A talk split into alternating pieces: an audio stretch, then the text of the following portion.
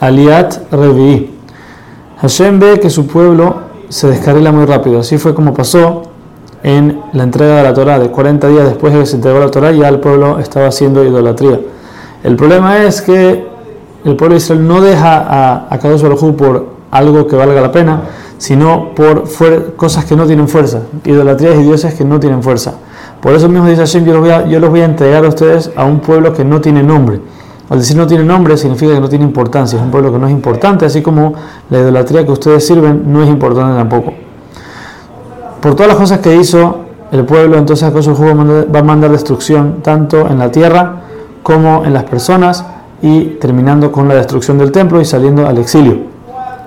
También les dice que Akadosh va a terminar sus flechas en ellos, va a acabar con todas las flechas que tiene, todo el armamento que tiene, lo va a acabar en Am Israel. Esto por un lado es algo malo porque quiere decir que está cayendo todo el castigo sobre el pueblo, pero por otro lado vemos que en algún momento se acaba la artillería, por decir así, y el pueblo sigue en pie, sigue en vida. Es una bendición también que vamos a seguir adelante después de todas las cosas malas que va a pasar. Acaso le dice voy a mandar hambruna, voy a mandar demonios, animales, serpientes que los piquen, que los, que los muerdan, todas estas cosas para porque por todas las cosas malas que hicieron.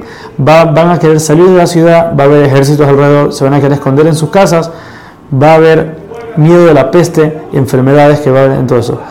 El único, la única razón por la que Kosovo no va a entregar completamente a su pueblo, a los enemigos, es porque el enemigo va a decir, no va a decir, a Kosovo me lo dio al pueblo en mis manos, me ayudó a que, a que los pueda atacar, sino que van a decir que fueron sus dioses. Entonces por eso Kosovo no va a dejar que su nombre quede mal hasta ese punto.